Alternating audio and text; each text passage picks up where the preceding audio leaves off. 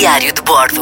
M80 Extra com Gonçalo Câmara. Estava a olhar para fotografias antigas, a recordar momentos de viagens e dei com uma descrição extraordinária de um grande amigo com quem uh, fiz a Rota da Seda em 2016, o Pedro Silva, e partilho consigo a história. Permita-me falar-lhe sobre as estradas do Quirguistão e os seus condutores. De Bishkek, da capital, até uh, Osh, são cerca de 10 horas de distância. Nós viajamos enlatados numa van desgovernada com um louco abraçado ao volante. O homem, o condutor, guiou-nos por estradas estranhas, esburacadas, rematadas pelo abismo paralelo ao rio Narin.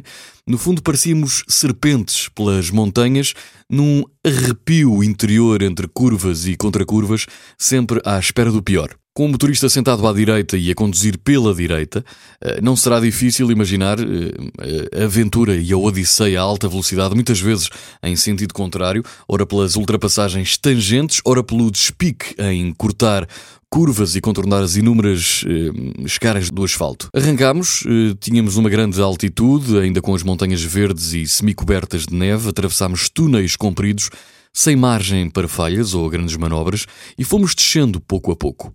As temperaturas foram subindo, o ar foi ficando cada vez mais seco e a vegetação cada vez mais escassa. Os campos só voltaram a ganhar cor já perto de Osh, onde as estradas e os terrenos são delimitados com fileiras de árvores muito altas e esguias. Sobrevivemos com mais uma história para contar. Foi a última paragem no Quirguistão.